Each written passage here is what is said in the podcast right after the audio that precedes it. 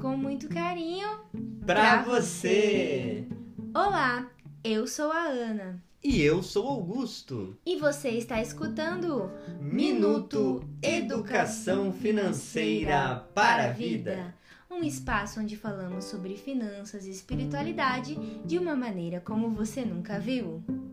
E o tema de hoje é Trabalho e emprego.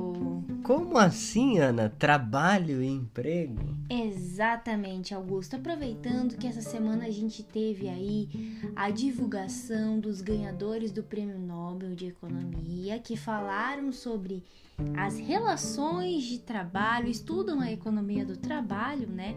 Em suas pesquisas, nós resolvemos chamar o nosso querido amigo da EOF, o advogado e doutorando em Direito, Alan, para contar pra gente um pouquinho mais sobre isso, porque existe uma relação de emprego e uma relação de trabalho. Então vamos ouvir o nosso amigo Inaciano, doutor pela PUC de São Paulo, né? Doutorando, né? Isso.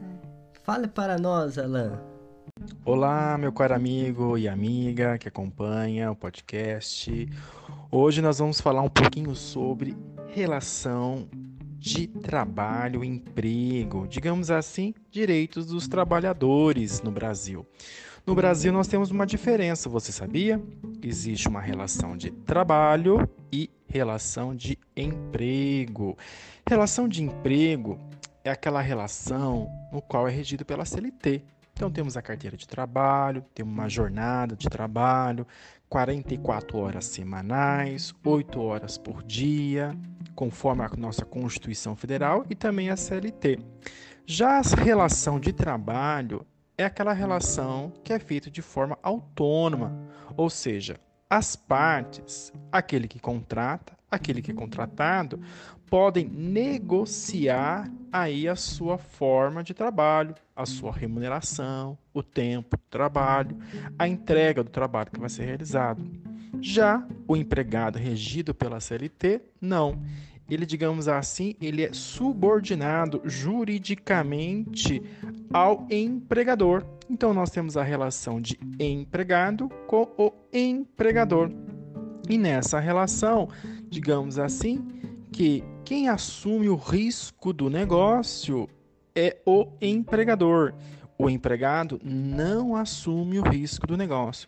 Já na relação de trabalho, podemos assim, de forma geral, dizer que quem assume o risco é a ambas as partes, porque nós podemos ver que as partes puderam contratar, puderam negociar. Então, essa é uma grande diferença que nós temos. Na relação de trabalho, geralmente nós não vamos ter ali a carteira de trabalho assinada. Nós temos um contrato de trabalho que vai reger a relação. Na relação de emprego, hoje, ela pode ter a carteira de trabalho assinada, que é o empregador que assina, é a sua responsabilidade de assinar.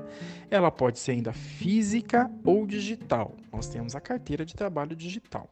Então fica aí com vocês a diferença entre trabalho e emprego. Fique esperto com essas diferenças para você verificar quais são as vantagens que você vai poder ter ao ser contratado ou empregado, realizar então algum serviço a alguma pessoa, a uma empresa. Até mais. E este foi o seu Minuto EFV, feito com muito carinho você. você.